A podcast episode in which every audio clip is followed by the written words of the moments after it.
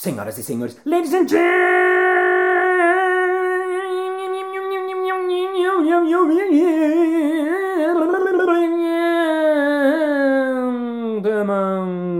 mesdames et messieurs, auxiliares de enfermagem e auxiliaras de enfermagem. E está começando mais um Balascast Música.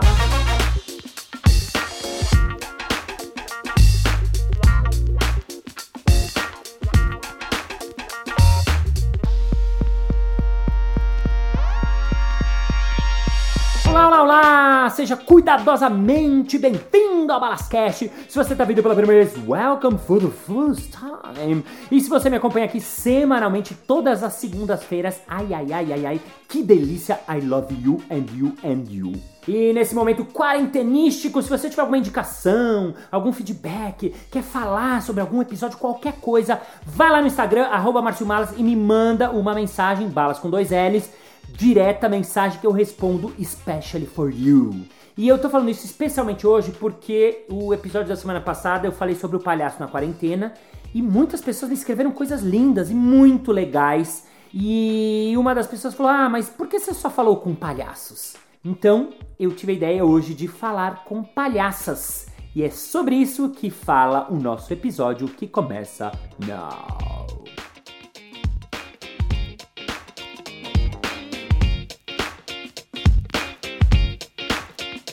Palhaças na quarentena. Para dar o pontapé inicial no episódio de hoje, eu queria compartilhar com vocês uma mensagem que eu recebi pela mensagem direta do Instagram de uma médica. Depois de ter feito uma live no Instagram, uma bobagem, uma live brincando, tal que eu fiz no Instagram, eu recebi a seguinte mensagem: Sou médica e ter rido foi fantástico. Trabalho no ambulatório médico de especialidades do estado de São Paulo, sou diretora clínica lá. Tento manter o bom humor, mas às vezes não dá.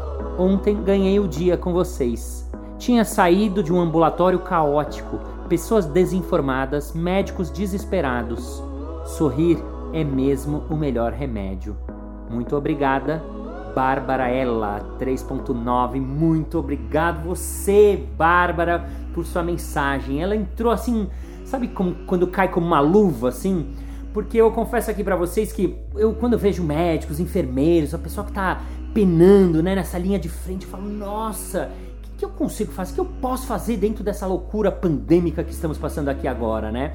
E quando ela me mandou essa mensagem, assim, me veio assim, poxa, esse é meu papel, né? Cada um tem sua função, seu papel, cada um vai fazer o que sabe fazer, né?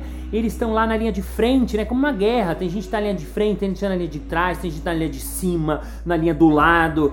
E nós, palhaços, comediantes, humoristas, estamos nessa linha que tenta trazer um pouco de cor para essa loucura que é a vida, né? É a vida como um, um todo, né? E eu me lembrei de um livro da Morgana Mazetti que eu li um trecho da semana passada e eu queria de novo começar lendo um relato que diz o seguinte: Com o pé no acelerador e os olhos à espera do sinal verde, calculava o tempo de chegada ao hospital. Preparava-se para mais um dia. Repassava mentalmente as atividades que deveria desenvolver. Numa sequência de imagens, percorria os leitos da UTI infantil, com os pequenos rostos que ali repousavam. A expectativa de reencontrar aqueles olhares era sempre um motivo de tensão. Isso fazia parte de sua vida de enfermeira. Dessa emoção diária de reencontrar a vida ou a morte, era também feito o seu dia. Cruzou a porta da UTI. Muitas solicitações imprimiam velocidades ao seu pensamento. Checou os rostinhos sob os lençóis, enquanto respondia às atividades. Assim, se foi construindo o seu dia. O ritmo de trabalho era tão acelerado que mal tinha tempo de olhar em volta. O dia transcorria agitado, tão agitado que não tivera tempo de responder ao olhar da mãe do leito número 5, de poder dar espaço à sua dor pela morte do paciente do leito número 1. Uns poucos segundos de reflexão e a velocidade dos acontecimentos a colocaram novamente em ação. Os olhares assustados das crianças para a medicação a lembraram do destino de suas ações. Era difícil, mas tinha de ser feito. Ela vivia a sua condição de salvadora e algoz, mostrando por fora uma atitude firme e decidida, mas por dentro estava juntando os cacos depois do choro dos pequenos. Ser enfermeira em uma UTI era como ser o porteiro de um local misterioso e assustador, onde o silêncio incrementa a expressão dos olhares que tentam dizer o que vai pelo interior das almas aflitas. Em seus oito anos de profissão, não havia se acostumado com a morte, do que se orgulhava. Precisava apenas do espaço para chorar ou para se entristecer, e isso a responsabilidade de sua função e o ritmo do hospital lhe tinham tirado. No começo da tarde, sentia que a velocidade das tarefas não lhe dava espaço para pensar. Até então, desempenhar ações tecnicamente corretas e precisas, e pouco tempo restara para cuidar das mágoas dos pequenos que não entendiam o sentido da dor. Foi nessa agitação interior, imperceptível a olhos externos, que ela se deparou com a visita rotineira dos palhaços. Olhou-os bem à sua frente e, por um momento, teve dúvidas sobre se estavam ali, imóveis a ler os seus pensamentos. Um breque instalou-se em seu sistema e uma brecha de tempo se abriu. O que se seguiu criou um novo espaço em seu interior. Seu corpo adquiriu um outro ritmo. Tratava-se do ritmo do seu próprio coração, que agora batia ao som de um samba que saía do estetoscópio Doutorzinho não ofereceu nenhuma resistência quando ele resolveu examiná-la. Pensou que talvez ele houvesse percebido que ela precisava de uma consulta. O diagnóstico, que andava engolindo muitos sapos, a princípio a fez pensar, mas a intervenção foi realizada com sucesso. Percebeu isso quando, pela primeira vez no dia, ouviu o som da própria risada. Acompanhou a vida dos doutores da alegria, e reviu quem estava por trás de cada lençol. Foram momentos em que pôde perceber com outros olhos o local em que trabalhava. Participou como assistente enquanto os doutores faziam bolas coloridas aparecerem e desaparecerem de seus bolsos. Ao final das consultas, os pequenos lhe sorriam. Pôde sentir de novo o dia feito do seu próprio tempo, aquele que corre de acordo com as necessidades dos encontros.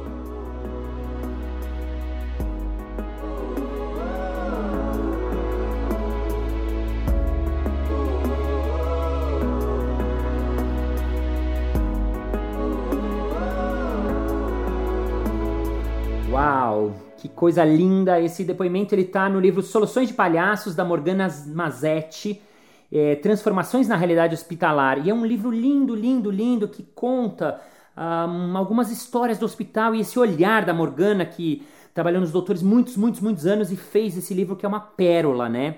E eu acho que tem uma coisa linda nessa história que é esse momento que tem um encontro do palhaço com a enfermeira, né? O palhaço ele traz a pessoa para o aqui agora, traz a relação para o momento presente, que é uma das pérolas, eu acho um dos grandes aprendizados que eu tive com o palhaço, né? O palhaço ele existe no aqui agora, ele é um mestre do aqui agora, ele está sempre no momento presente. Então, por isso que ele tem essa escuta totalmente aberta para o que está acontecendo. Não dá para saber se o palhaço que fez esse encontro naquele instante realmente percebeu que ela estava triste, ou que ela estava desamparada, ou que ela precisava ser cuidada, ser atendida. Mas é óbvio, é claro, que você percebe nesse encontro que teve um acolhimento, que teve uma escuta fina, que teve uma escuta refinada, né? Era uma brincadeira que a gente fazia muito quando eu trabalhava no hospital. A gente chegava para as enfermeiras falava: escuta, não vem cá, vem cá, tô sentindo que tá precisando de um atendimento. Tá, tá, tá. E às vezes tirava da orelha dela um sapo, né? E fazia: nossa, você tem engolido muitos sapos ultimamente? E elas riam e se divertiam, e a gente fazia medição cardíaca, e pegava uma fita métrica e media a febre delas. Então era um momento que a enfermeira podia sair daquele dia a dia, daquela loucura, daquela correria. E óbvio, eu tô falando aqui enfermeira, mas também eram os técnicos de enfermagem, auxiliar de enfermagem, serventes, as pessoas servem as comidas, os seguranças, né? Todo mundo que tá naquela realidade cinza e dura, de repente era colorido por aqueles palhaços que chegavam lá para transformar aquele ambiente. Então, essa é uma das grandes lições, uma das grandes poesias que eu acho que tem o trabalho do palhaço. E como eu estou contando uma história de hospital e eu queria um pouco hoje ouvir depoimento de palhaças, eu pedi para Vera Budi, uma das palhaças mais incríveis que tem no mundo. Ela foi a primeira doutora da alegria. Ela é a doutora da alegria número um. Ela é a palhaça Emily, ela foi do Jogando no Quintal, ela é de uma companhia incrível chamada As Graças. E eu pedi para ela gravar um depoimento e ela disse o seguinte: Oi, Márcio. Eu vou falar aqui um pouco desse trabalho que eu faço há muitos anos, né? Que é o Palhaço em Hospital. E desse lugar, o hospital, né? Que é esse lugar que a modernidade escolheu para a gente nascer para a gente morrer e para a gente se curar. E hoje, na pandemia, a gente está vivendo uma situação hospitalar mundial, né? O mundo inteiro está tá doente e a gente tem que passar por esse processo de cura, né? Nós tá, vivíamos uma, né, entre aspas, normalidade, agora tem essa passagem, essa transformação que a cura promove, né? E lembrou um caso de hospital, que, o que, que o palhaço faz nessas horas, né, de, de impossibilidades a gente tinha um paciente muito, muito entediado dentro do, de um quarto, com uma doença muito grave, e ele, ele, ele era adolescente, ele queria ir embora, né? Ele não queria palhaço, não queria coisíssima nenhuma. E nesse, ele só olhava para o lado, a gente tentava coisas e nada, até que uma hora a gente pergunta para ele, mas afinal, o que, que você mais gosta na vida? Aí ele olha para a gente e fala assim, empinar pipa, é a primeira palavra que ele solta. E a gente empinar pipa dentro de, de um quarto, daí a gente fala para ele: você, pois fique sabendo que a gente tem essa modalidade aqui no hospital. Pipa dentro de quarto. E a gente correu para pegar uma fita crepe, pegamos um barbante, papel higiênico e fomos desenhando na porta do quarto dele uma pipa. Ele vendo que a gente estava mesmo levando a sério, que a gente ia fazer essa pipa, ele foi levantando da, do, da cadeira e rindo, né? Que uma coisa tão impossível. E aí a gente deu desenhamos a pipa na porta e demos o cordãozinho para ele pinar. Então ele ia puxando e a gente ia balançando a corda e falava: dá mais corda, cuidado com o cerol. E ele foi entusiasmando. E naquela tarde ele realmente empinou a pipa, e isso animou ele, sabe? E acho que a gente, nessa hora de, de crise grande, né, de tanta impossibilidade, as janelas se abrem, né? A gente vai achar a gente sempre, não sabendo que era impossível, foi lá e fez. Acho que é, é uma hora para isso, né? Apesar das grandes dificuldades de, e das desigualdades com que a gente enfrenta essas dificuldades. É isso, Balas. Ai, Vera Budi, olha que coisa mais linda, né? A cena parece um filme, né? É um filme do Fellini os palhaços entram no quarto, um adolescente entediado, que é uma coisa que acontece muito, né? As pessoas acham, não, as crianças amam os palhaços. Não, às vezes não, às vezes o, adolescente não tá afim, ainda mais criança 9, 10, 11, às vezes não quer nada. Então entre os palhaços ele, ah, meu Deus. É, é, né, eu lembrei um dia eu entrei com o Dr. Zabobrin num quarto e o moleque solta assim, nossa senhora, era só o que me faltava. E a gente riu assim, porque é, às vezes acontece isso. E olha que transformação que ela e a dupla dela fizeram nesse, nesse dia, né? Eles, primeiro, eles tiveram essa escuta fina, né? Que eu tava falando antes, de sacar que o moleque não tava afim e passaram para ele a bola, propuseram, e aí, o que você mais gostaria? O moleque soltou a empinar pipa. E eles foram lá e fizeram aquela pipa acontecer com crepe, com barbante, com boa vontade, com amor, entendeu? E olha que legal esse momento. Imagina para esse moleque que que mudança, né, tendo instante, né? Ele pôde empinar uma pipa dentro do quarto de hospital e depois que os palhaços saem, ele provavelmente comentou com a mãe, com a irmã, com sei lá o que, e aquela ideia ficou na cabeça dele, e aquilo transformou aquele instante, né? O palhaço é esse grande transformador do agora. Bom, a gente sai do hospital e eu queria um pouco para a vida real. E eu chamei a Lia Rossi. Ela é neurobióloga, ela é palhaça também. Ela deu uma entrevista aqui no Balascast, episódio 123, 124, 125, contando dos benefícios reais que fazem o riso para a nossa vida. Se você não ouviu, ouva, porque tá muito legal.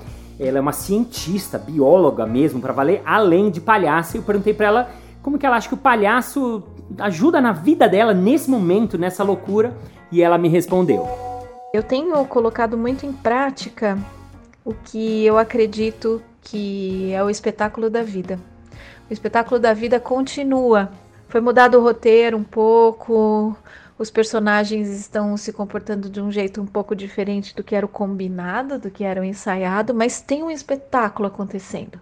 E a gente tem que entrar em cena da própria vida, né? Do jeito que a gente tá, com a autenticidade que é do palhaço.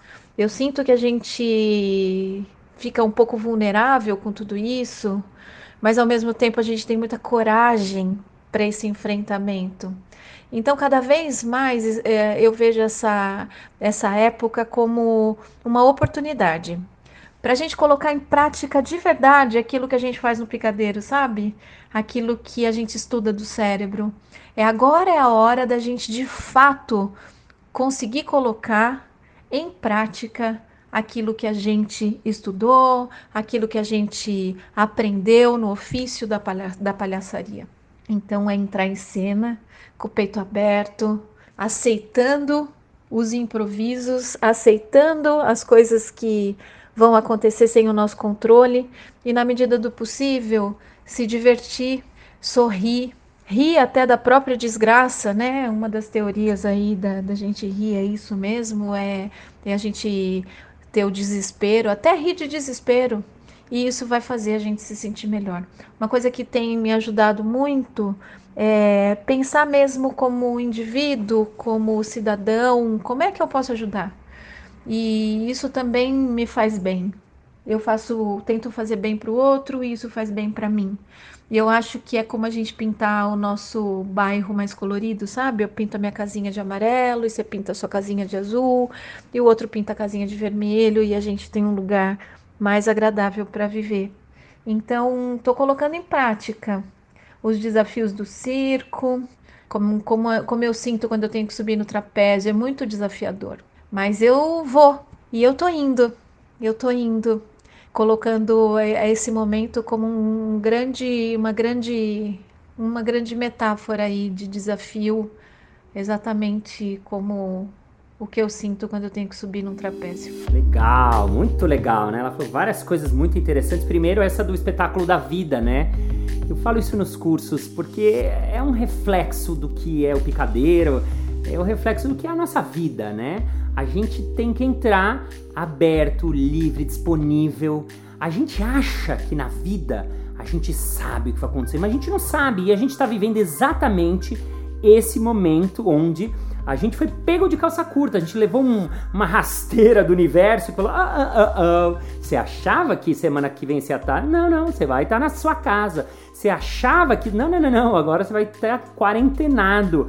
Né? A gente levou uma, uma reviravolta é, é, obrigatória, né? E eu acho que o palhaço traz esse ensina ensinamento pra gente, né? Da gente viver no momento presente, da gente entrar com tudo, da gente estar tá de peito aberto. Isso que ela falou de rir, e o estudo dela é neurocientista ela mesma, então ela estuda o cérebro. Se a gente olha em frente ao espelho, se a gente se coloca em frente ao espelho, abre o peito, sorri, fica com as mãos abertas por 5 segundos, o nosso cérebro recebe essa informação, olha que louco de que ah, ele está feliz. E aí ele libera alguns hormônios de felicidade e isso torna a gente mais feliz no, naquele instante. Olha que loucura. Quando ela me falou isso, eu falei, sério, Lia? Ela falou, é, isso é comprovado. Então eu faço isso, principalmente nos, dias que eu não tô legal. Às vezes assim, eu abro o peito, abro o tórax, pulmão, faço assim como se eu estivesse rindo. e, e é verdade, realmente transforma, o seu corpo acaba recebendo essa informação de que você tá bem, tá feliz e isso libera vários hormônios que te ajudam a ficar melhor. E por último, uma coisa que ela falou também que tem muito a ver com o palhaço, que é a vulnerabilidade. Vulnerability. Né? O palhaço é esse ser vulnerável, ele entra totalmente vulnerável, ele tá sempre de peito aberto, de coração aberto, por quê? Porque ele tá lá como ele é ele tá lá ele mesmo, pleno, sem máscara nenhuma, por mais que ele tá vestindo a, a máscara do nariz vermelho, mas assim, muito pelo contrário, aquela máscara revela quem é ele. Então acho que tá um momento muito propício pra gente sair assim no mundo quem é você? Eu sou quem eu sou, eu aceito e assim eu vivo esse momento. Eu queria pular da vida real para a vida do palco. Eu pedi um depoimento para Rena de Faria. Ai, a Rena é minha melhor amiga, minha diretora, minha companheira do Jogando no Quintal. é a palhaça Mademoiselle Blanche, uma das melhores palhaças do mundo que eu já vi na minha vida. E ela, além disso tudo, ainda é diretora, é uma exímia diretora, e ela já dirigiu vários palhaços. E é muito peculiar dirigir um palhaço. Por quê? Porque o palhaço ele é uma, uma, um espelho do que é a gente. Então é muito difícil você dirigir alguém que está fazendo as suas coisas, né? Partindo do seu universo, da sua cabeça. E eu perguntei para ela como é que é dirigir palhaço. E ela respondeu: Para mim, dirigir palhaço passa muito por uma ajuda na construção do roteiro do palhaço. A minha experiência como diretora, ela vem muito junto com uma experiência como coautora dos números dos espetáculos de palhaço que eu dirigi. E isso porque eu vejo muito a direção do palhaço como uma. Dirigir palhaço é como organizá-lo um pouco, é ajudar um pouco ele a se organizar. É você pegar uma mente que é extremamente criativa, mas talvez um pouco caótica, e ajudá-la a transmitir para o mundo, a traduzir para o mundo tudo aquilo que está dentro dela. E Muitas vezes os palhaços que eu dirigi, eles me procuraram com uma pequena faísca, uma chama. E a partir dessa faísca, dessa chama, a gente construiu juntos toda uma fogueira. Então, por exemplo, no caso da Andréa Maceira, a palhaça Mafalda Mafalda, ela me procurou e me disse: Eu tenho uma tesoura enferrujada e quero fazer um espetáculo com essa tesoura. Ela é uma tesoura de costura da minha avó e eu quero fazer algo com isso. Então, o mote para um, a construção de um espetáculo inteiro foi um objeto que para atriz, para palhaça, era inspirador. Às vezes acontece também do palhaço me procurar com um tema, como o caso da Joana Barbosa, que me procurou e disse: Eu quero falar sobre a maternidade.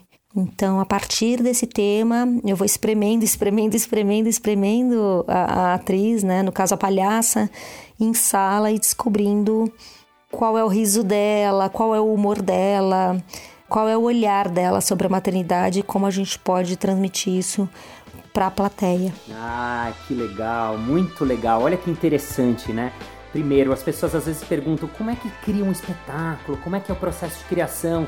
E o processo de criação ele é difícil de descrever, mas ela deu duas pistas muito interessantes. Primeira, um espetáculo que ela dirigiu que começou a partir de um objeto. Olha que louco! A partir de uma tesoura.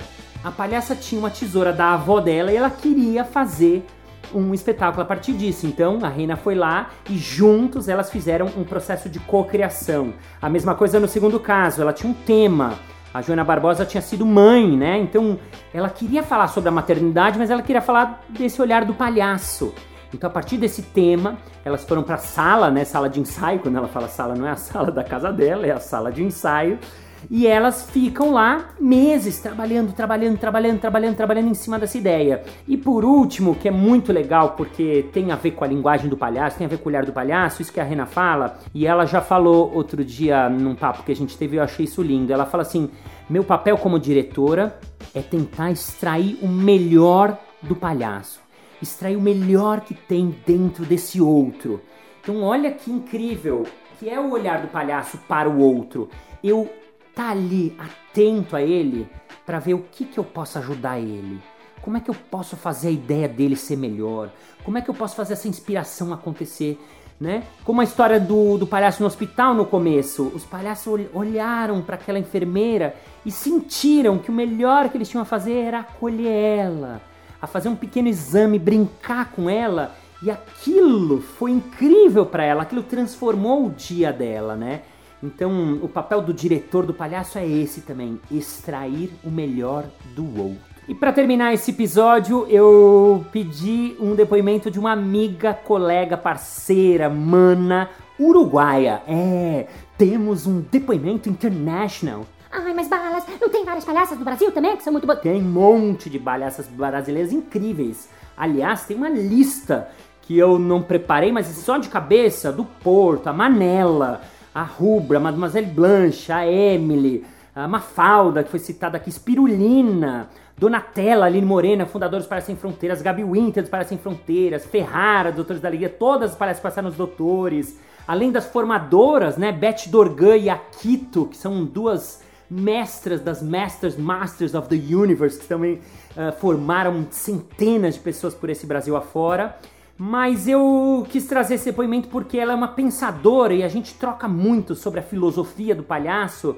E eu pedi para ela falar sobre o sim, sobre essa filosofia do sim. Eu falo muito aqui, né? Quem me acompanha sabe sobre esse olhar do sim. E ela falou uma coisa que eu fiquei muito chapado e eu quero que vocês ouçam o depoimento dela. Está em espanhol. No final, não se preocupa que eu traduzo, mas dá para entender. Ah, antes de ouvir, para você entender melhor, ela já começa falando sobre el si luminoso, que é o sim luminoso.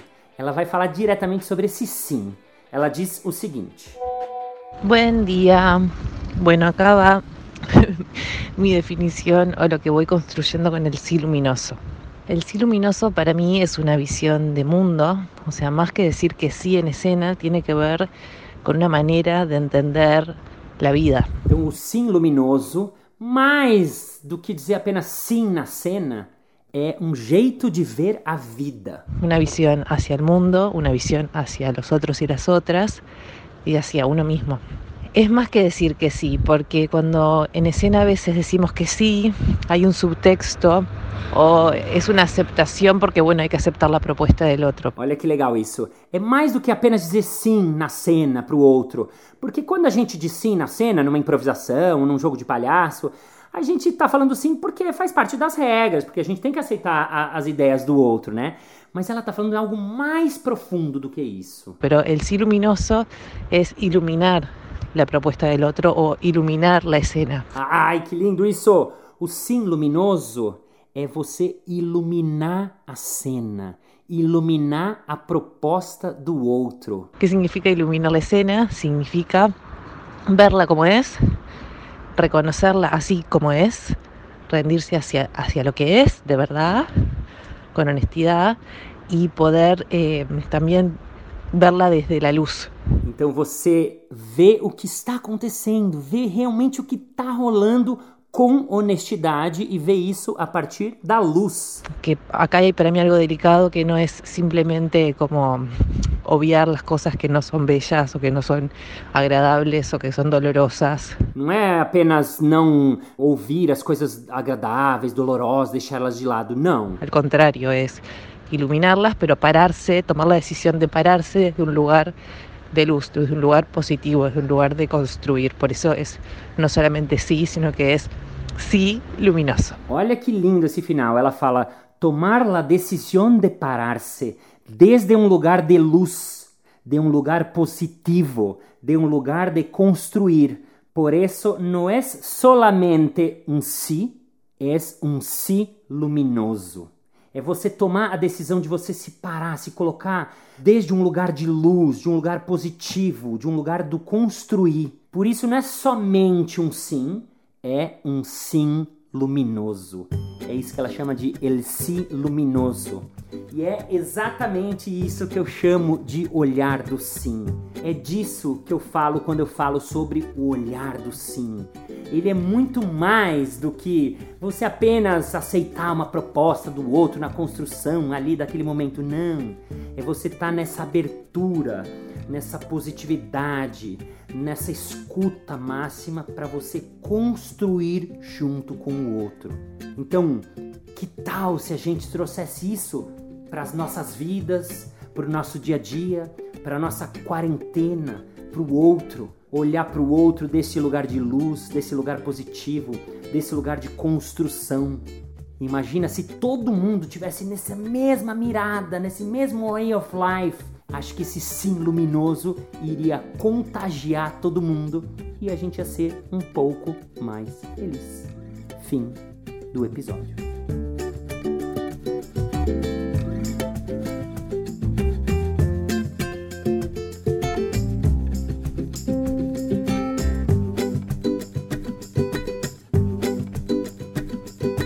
Muito bem, muito bem, muito bem. Chegamos ao final de mais um episódio. Ah!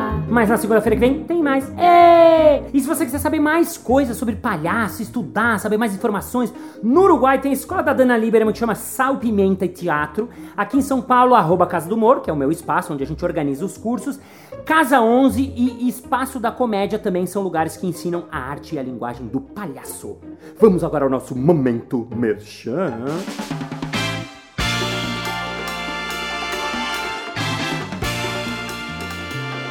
Ô, Balas, nessa quarentena eu tô um pouco triste. Você falou que o humor é uma arma pra gente conseguir ficar mais feliz e tal. Como que eu posso rir um pouquinho e me divertir nesses momentos quarentenísticos? Hã? Hã? Hã? É fácil! Eu estou fazendo lives de show de improviso com o Evandro Rodrigues todas as semanas! Então vai lá no meu canal no YouTube, Márcio Balas, se inscreve e você fica sabendo now! Isso aí! Muito obrigado pela sua paciência, pela sua audiência, pela sua sapiência! Por ficar com seu ouvidinho coladinho nesse momento quarentena. Thank you, ladies and gentlemen, for heart, for your feeling, for your clowns, women clowns, we love clowns, we love women. Women have the power, we have to put the women all over the world because the women have power to have. We love the clowns, clowns are clowns and clowns ladies, clowns every clown, every clown all over the world because we have the philosophy. This philosophy, the clown helped you a lot and helped me a lot and help everybody because we love together and we love everybody has kept time harbors and love is love and see you next Monday. Bye bye.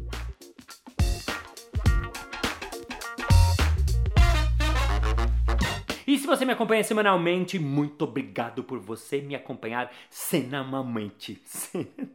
Semanalmente. Vamos de novo. Ai, meu Deus. Porque é um prazer por ver. De novo, caçou. Basta você entrar no meu canal, arroba Balas e Ai, não é arroba? Shit.